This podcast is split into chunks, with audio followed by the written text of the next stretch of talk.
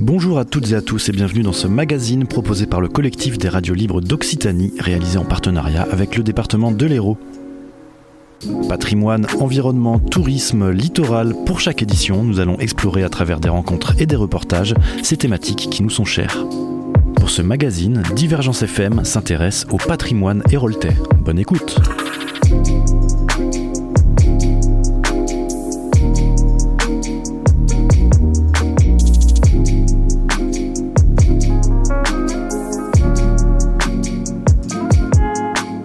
Bienvenue dans ce nouveau magazine du département de l'Hérault, proposé par le collectif des radios libres d'Occitanie.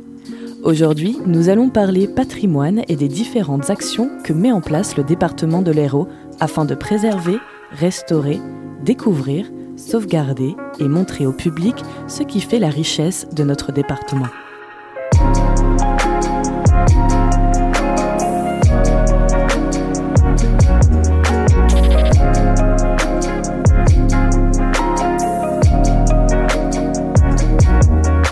Le département de l'Hérault possède une grande richesse en matière de monuments. Grottes préhistoriques, anciennes manufactures, villas romaines, abbayes médiévales, folies montpelliéraines, caves viticoles. Cet héritage historique contribue à la qualité de notre cadre de vie et constitue un atout majeur en matière d'attractivité et de développement touristique, notamment pour les communes. Conscient de ces enjeux, le département de l'Hérault contribue à la sauvegarde du patrimoine bâti et mobilier. Il apporte conseils techniques et aide financière aux projets de restauration d'édifices historiques. Il s'associe aux autres collectivités locales et même avec l'État lorsqu'il s'agit de monuments historiques classés ou inscrits. Le département établit aussi des partenariats avec des communautés de communes pour des programmes d'entretien du patrimoine pour anticiper les dégradations préjudiciables aux édifices. Pour nous parler de l'aide à la restauration du patrimoine bâti, Marie-Pierre Ponce, vice-présidente du département de l'Hérault. Bonjour, Marie-Pierre Ponce, donc conseillère départementale du canton de Saint-Pons, en charge dans cette mandature de la culture. Clairement, tout ce, bâti, ça apporte une une grande diversité de paysages. Euh, on a un patrimoine très important dans tout le département de l'Hérault. Euh, il y a des chapelles, des églises, euh, des ponts, des, enfin, un tas de, petits monuments ou grands monuments d'importance, plus ou moins importants, mais qui donnent une caractéristique à, l'Hérault, qui le donne de l'attractivité touristique, clairement, hein, puisque ça fait partie aussi d'une attraction que les, les Héroltais ont, mais aussi les personnes qui viennent de l'extérieur pour notre patrimoine qui est très important. Vous savez que le département, donc dans ses compétences euh, euh obligatoires, euh, a donc euh, la lecture publique, les archives, euh, l'enseignement musical, mais aussi la restauration et la protection du patrimoine. Donc nous avons deux axes, enfin plusieurs axes, mais notamment deux.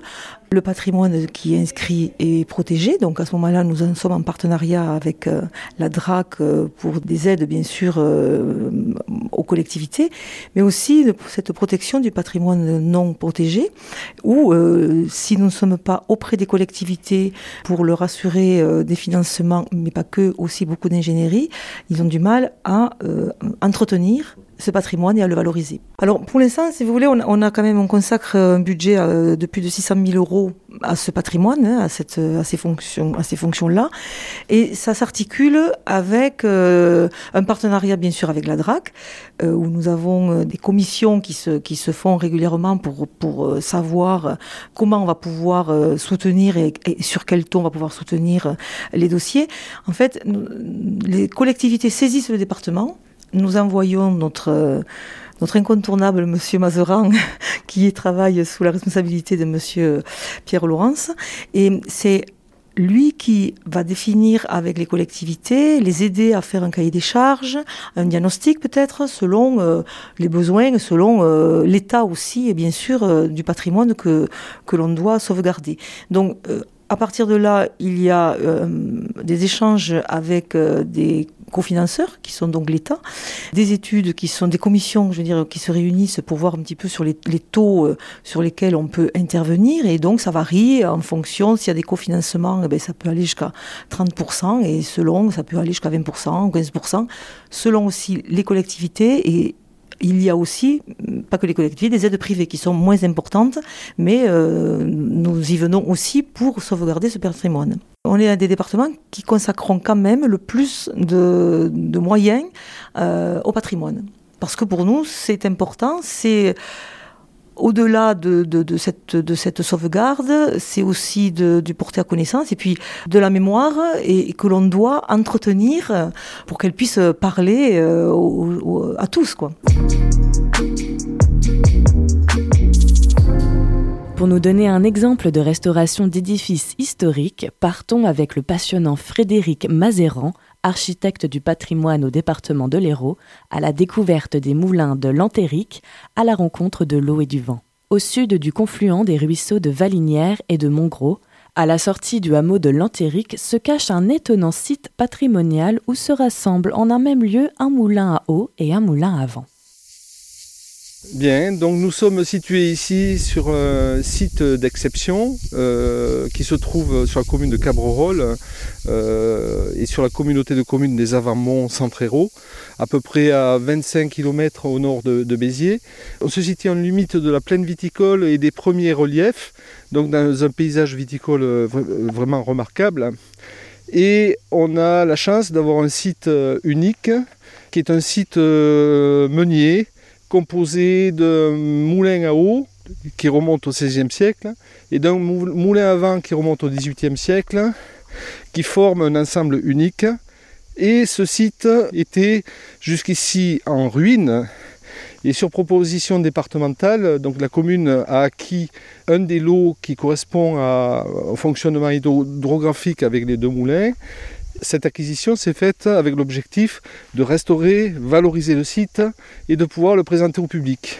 C'est la communauté de communes des Avamont Centrero en fait qui va prendre le relais et euh, en tant que maître d'ouvrage délégué va se charger donc de suivre euh, toute cette campagne de la consultation d'un architecte du patrimoine avec l'étude qui sera menée sur le site et puis après les travaux.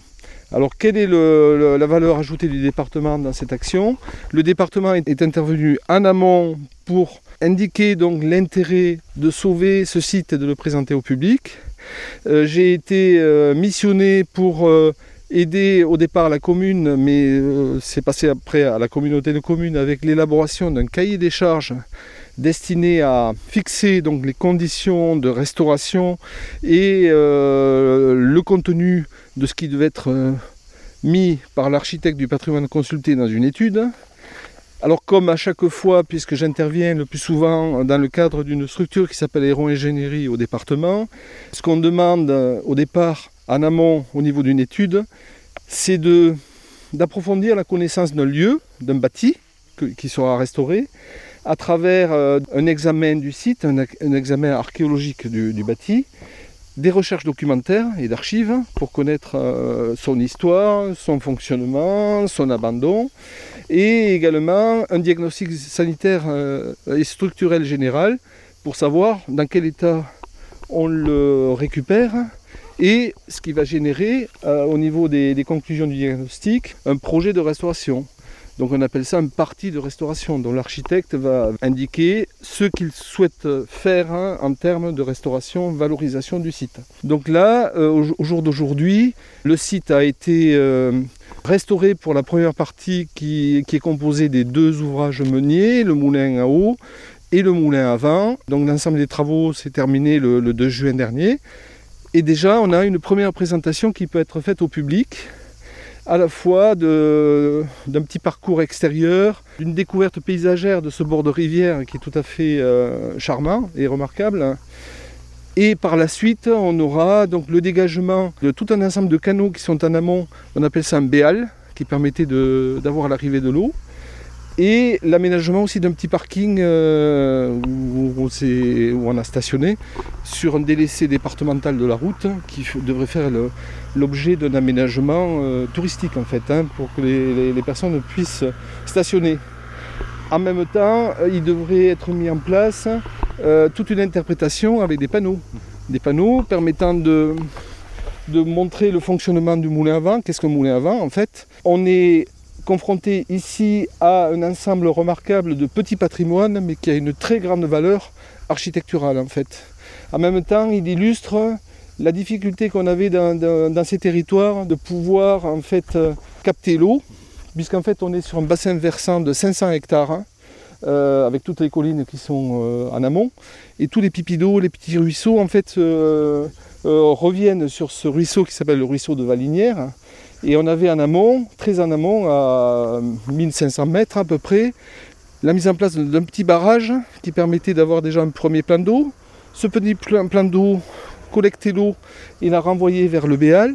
Et le Béal, en fait, renvoyait l'eau dans un énorme bassin qui, jouxte en fait le groupe des deux, moulins, qui se remplissait, certainement en automne, hein, après les pluies, et ce qui permettait périodiquement de faire des lâchers d'eau. Et ces lâchers d'eau euh, permettaient d'entraîner les, meules du, moulin à eau. Alors le moulin à vent est une particularité puisqu'en fait il est totalement unique, puisque si on découvre le territoire autour, on s'aperçoit que généralement les moulins à vent sont situés sur des collines. Alors que ce soit à Lorens, Faugère, euh, Magalas, euh, Puy-Salicon, les autres villages qui sont autour. Et là, en fait, on est venu implanter un moulin au fond d'un vallon. Alors pourquoi? Tout simplement parce qu'il faudrait visualiser les paysages que l'on avait autrefois, qui étaient pelés, sans arbres. Et euh, en fait, on avait un coup de vent qui arrivait sur ce vallon. Et donc on avait pensé que ça permettrait de tirer peut-être plus parti de, cet effet de, retrécissement topographique et euh, euh, avec l'accentuation du vent. on améliorerait ainsi le fonctionnement d'un moulin par rapport à une hauteur. Et en fait, ça va très peu fonctionner, pas pour le moulin à eau, mais le moulin à vent, puisqu'en fait, euh, le moulin à vent remonte euh, à la fin du XVIIIe siècle, d'après les recherches documentaires. Et ce moulin à vent, en fait, euh, bon à va être abandonné une cinquantaine d'années après. Donc euh, il fonctionnait mal ou peu, et donc du coup il a été abandonné au profit d'autres moulins qui, étaient situés autour. Moi, bon, je travaille au service patrimoine, je m'intéresse au patrimoine, j'instruis les dossiers des demandes de communes pour la restauration de tous les éléments remarquables patrimoniaux, petit patrimoine et grand patrimoine. Mais je me balade également sur les 343 communes de l'Hérault, enfin il y en a 342 maintenant. Et j'essaye de repérer tout ce qui peut avoir un intérêt, mais à titre personnel, donc je prends beaucoup de photos. Ça outrepasse voilà, voilà, c'est ça, c'est ça. Et bon, un jour, dans un autre contexte, je, sur les collines avoisinantes, couvertes de chênes verts et et d'arbousiers, je cherchais des girolles, hein. et en redescendant vers ce, charmant ruisseau, je me suis aperçu qu'on avait un ensemble de bâtiments en ruine, je suis allé voir de près, et je me suis dit, mais c'est exceptionnel. Parce que, ayant aussi une connaissance régionale, hein, je me suis aperçu qu'on avait ça nulle part ailleurs. Avoir en fait un ensemble groupant moulin haut et moulin à vent. Euh, et donc je me suis dit, il faudrait certainement faire quelque chose. Donc j'avais eu un contact avec la commune de Cabrerolles, puisqu'on est sur la commune de Cabrerolles. Et donc le, maire de l'époque euh, m'a écouté et puis euh, ensuite a acheté le, lot où étaient situés ces éléments bâtis. Et comme euh, la communauté de communes des Avamont Centrero a une compétence, on va dire, culture, patrimoine, c'est elle en fait qui a pris en maîtrise d'ouvrage délégué toute l'opération en fait de sauvetage, d'études, de paiement d'études, de sauvetage et puis euh, restauration. Si on n'avait pas été là, ces éléments-là disparaissaient.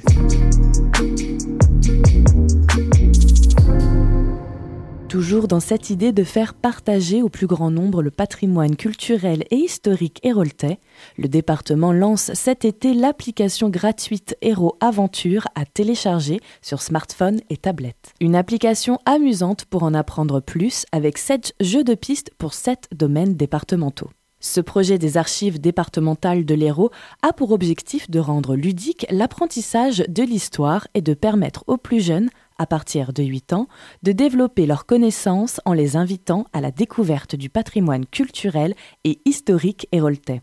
Un vrai partage d'expériences avec les plus grands.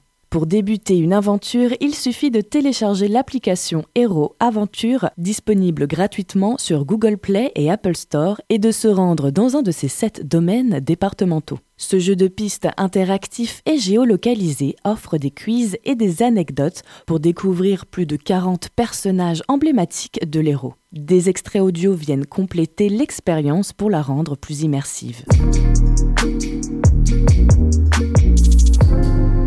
De nombreuses collectivités et associations de l'Hérault ont développé et animent des musées, des lieux d'exposition et des centres d'interprétation.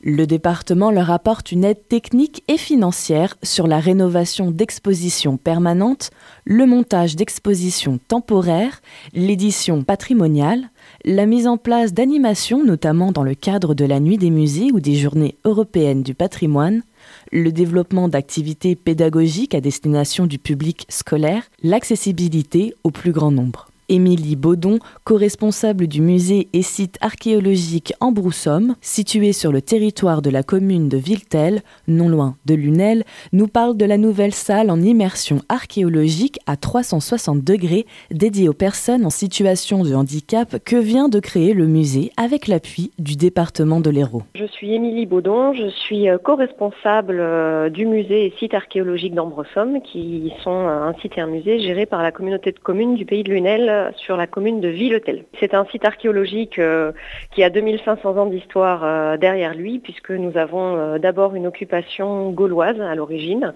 avec un village protégé par une muraille. Donc c'est ce qu'on va appeler l'oppidum quand on parle de l'oppidum d'Ambresomme.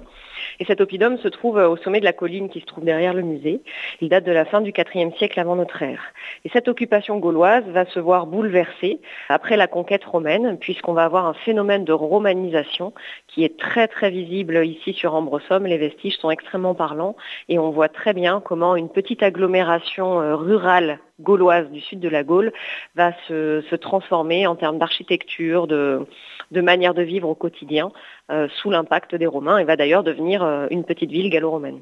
Nous avons mené une, grosse réflexion et un gros travail ces trois dernières années autour de cette accessibilité que l'on a travaillé sur deux volets, à la fois l'accessibilité physique des visiteurs, donc on peut parler euh, des personnes à mobilité réduite en fauteuil roulant par exemple, ou des personnes qui ont de simples difficultés de marche avec une canne, ou euh, qui ont des difficultés parce qu'elles sont non ou malvoyantes, mais il y a aussi toute l'accessibilité euh, culturelle et scientifique du contenu que l'on transmet. Donc en effet, nous avons mené un, gros travail pour lequel le Conseil départemental de l'Hérault nous a largement soutenus. Euh, nous nous sommes dotés de plusieurs euh, outils euh, de visite et de découverte, et notamment une salle de projection en immersion 360 qui nous permet désormais de proposer une visite virtuelle aux visiteurs qui, pour plusieurs raisons, pourraient avoir des difficultés d'accessibilité sur le site parce qu'une partie du site ne sera jamais accessible à tous parce que nous avons quand même un certain dénivelé, une colline escarpée. Et on peut aussi penser à des, visiteurs qui pourraient tout à fait aller jusqu'en haut, mais qui pour une raison euh, de langage auraient des difficultés à suivre par exemple une visite guidée avec l'un des médiateurs du musée. Ce sont les sourds par exemple. Euh, les médiateurs ne sont pas euh, interprètes en langue des signes malheureusement. Et donc euh, cette, visite en immersion dans la salle 360 a aussi été pensée à ce niveau-là, avec euh, du surtitrage et un interprète euh, en langue des signes incrusté dans la visite. Ce n'est pas de la réalité augmentée, c'est de la réalité virtuelle. Donc en fait, nous avons équipé l'auditorium du musée de plusieurs vidéoprojecteurs qui nous permettent de projeter sur les quatre murs de la salle. Et en parallèle, nous avons effectué tout le parcours de visite sur le site, dans son intégralité, absolument tous les points. Euh, il y en a 15 en tout, avec un marcheur équipé d'un casque avec une caméra 360 fixée sur le casque, ce qui a permis de capter des images au rythme et à la hauteur d'un marcheur, d'une personne adulte, et de capter les images devant, derrière et sur les côtés, afin de voir le paysage en frontal, mais aussi le paysage qui défile, et de pouvoir prendre du recul et se retourner et voir comme ce qu'il y avait, euh, voir ce qu'il y a derrière soi, comme si on était sur le site. Donc la visite a été montée euh, avec toutes ces images. Elle a également été enrichie de captations vidéo au drone pour prendre vraiment de la hauteur et du recul et voir le site archéologique euh, sous un angle inédit. Et par-dessus ça, eh bien, nous avons, euh, nous, en tant que guide et médiateurs du musée, conçu un, discours qui s'appuie sur celui que l'on propose en visite guidée classique euh, in situ. Et nous avons euh, transcrit ce discours à l'écrit pour avoir des sous-titres.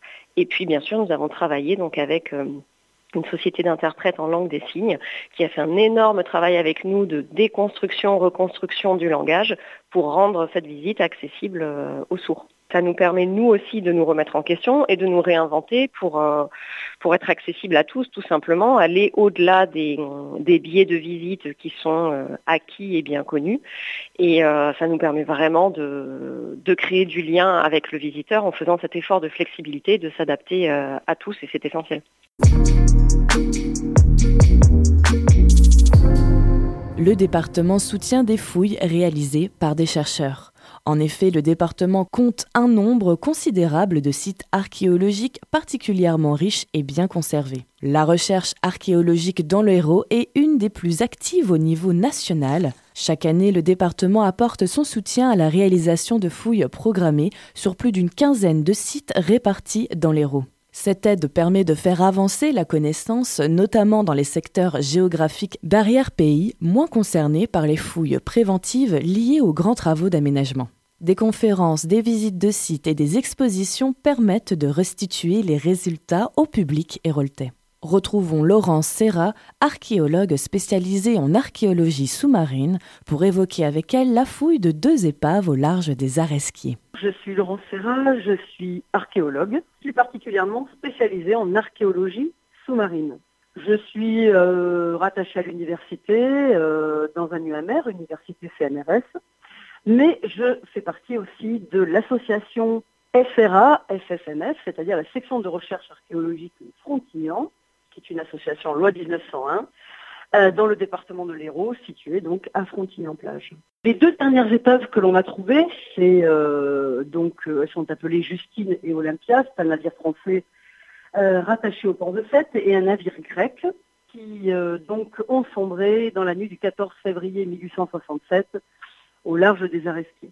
Ce qu'il faut dire, c'est que c'est à la faveur d'une partie de chasse sous-marine qu'un frontignanais qui pêche euh, notamment le poulpe euh, pour fournir les restaurants ou euh, les conserveries pour les tiels, qui donc a découvert du bois qui dépassait du sable.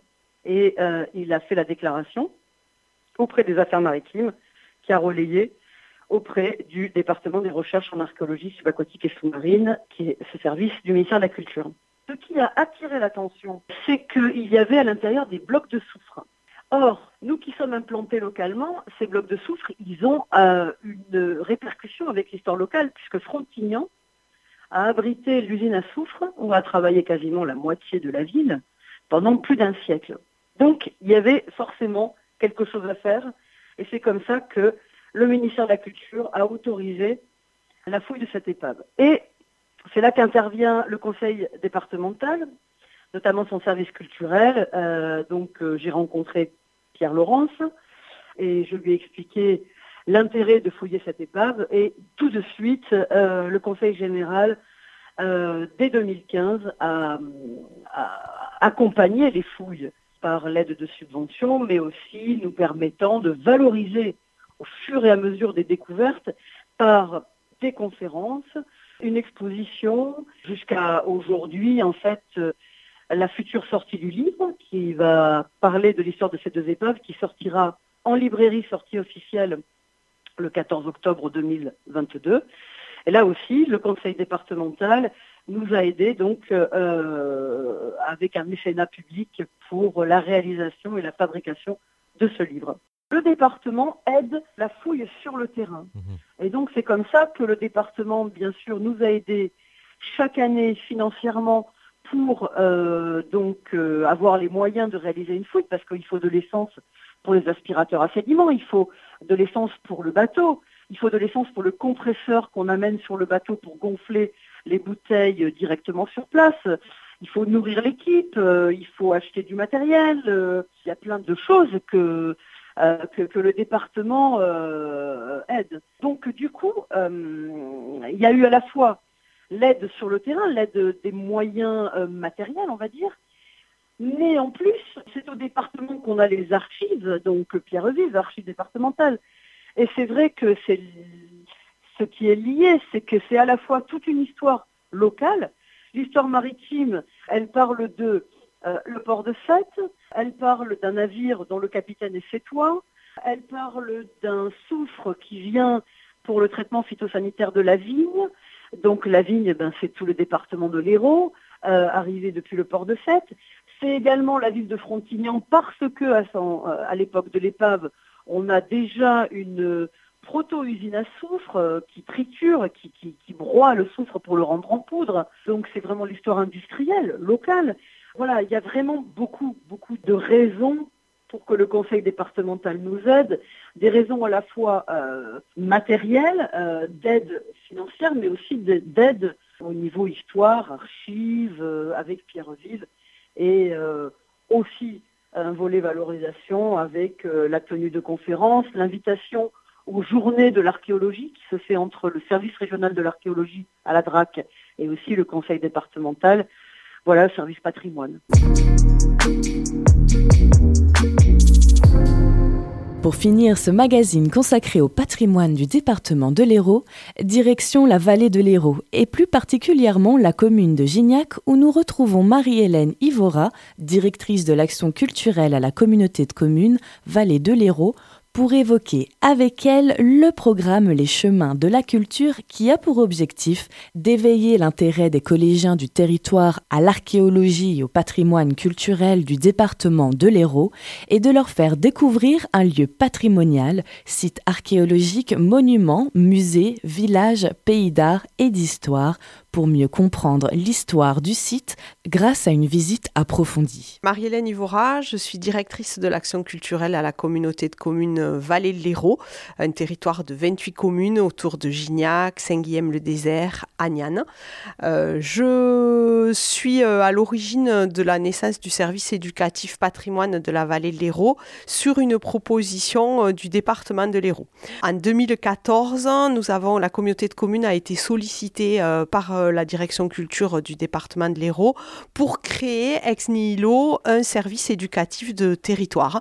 Euh, C'était un programme qui s'inscrivait euh, dans le programme départemental des chemins de la culture et qui était une politique volontariste du département de l'Hérault de créer dans des territoires ruraux et adossés à des intercommunalités des services qui allaient euh, euh, permettre la découverte hein, du patrimoine par les collégiens. C'est une procédure qui était menée euh, en partenariat avec l'éducation nationale, puisque le, principe même du dispositif, c'est la mise à disposition par les services de la direction de l'action culturelle du, rectorat et de l'académie de, de Montpellier d'heures de travail et de compétences euh, et de connaissances d'un professeur euh, au service donc de ce service éducatif. Donc pour nous, c'est Sylvie Cazot, euh, qui est professeure d'histoire géo sur 7, qui accompagne cette démarche-là et qui est présente avec nous une demi-journée par semaine pour élaborer tous les contenus et les livrets pédagogiques qui sont les supports de nos activités. Ce projet, il a démarré, comme je disais, en, en 2014 euh, et il a été centré dans un premier temps autour d'une spécificité euh, de notre territoire, autour d'un thème euh, qui était la fabrique des villages et d'une période un peu plus euh, ciblée qui était celle du Moyen Âge. L'idée de ce nouveau service éducatif, c'était qu'il vienne en complémentarité avec les services éducatifs qui étaient déjà existants, notamment autour de la période antique, avec les services euh, d'Ancé Rune, les services de la Villa Loupian euh, qui étaient déjà euh, développés. Et là, c'était l'idée de créer un service plus en arrière du littoral et sur une thématique euh, différente. Et donc, c'était l'idée de restituer cette connaissance scientifique euh, aux plus jeunes et de les amener à découvrir le patrimoine euh, qui les entoure dans leur village ou dans les villages où, ils sont finalement collégiens. Il y a un vrai défi dans ces journées de collège et patrimoine, c'est celui de réussir cette découverte. hein. Voilà, pour les enfants, c'est une journée complète, une journée où ils sont en dehors des portes de leur établissement une journée où ils vont rencontrer les guides conférenciers qui vont mener les visites et les ateliers. Et il y a une énergie très particulière, voilà, une espèce d'enthousiasme, d'envie de découverte, mais aussi de plaisir à être à l'extérieur, dans les rues des villages, à être avec, avec leurs camarades. Voilà, c'est c'est toute cette énergie-là finalement que, que nos guides conférenciers reçoivent et qu'ils utilisent pour euh, embarquer euh, euh, les élèves dans, dans cette découverte, avec toujours l'idée de faire de ces moments-là des moments agréables, des moments de partage, des moments de plaisir, mais aussi transférer des connaissances, des compétences, profiter de, cadres très agréables, d'œuvres d'art que l'on a finalement devant les yeux, que ce soit des tableaux dans les églises, que ce soit des façades d'architecture, que ce soit des éléments et des objets euh, de l'archéologie, pour euh, éveiller à la fois leur curiosité, mais aussi l'envie d'approfondir. On vient compléter finalement euh, le travail qui est fait à l'année par les enseignants, par une, une journée exceptionnelle dans, dans, leur année, une journée différente, mais qui vient à la fois illustrer et approfondir des éléments que forcément leur enseignant euh, a développé en classe quand ils arrivent chez nous. Euh, voilà, nous sommes un des points euh, de leur programme scolaire et forcément, voilà, il y a une série de, bases et d'éléments qui ont été apportés par le professeur de la même manière qu'après la visite, l'enseignant va pouvoir réutiliser les livrets que nous donnons aux élèves pour continuer une série d'activités. Ce magazine vous était proposé par le collectif des radios libres d'Occitanie en partenariat avec le département de l'Hérault. Nous vous souhaitons un bel été sur le territoire héroltais.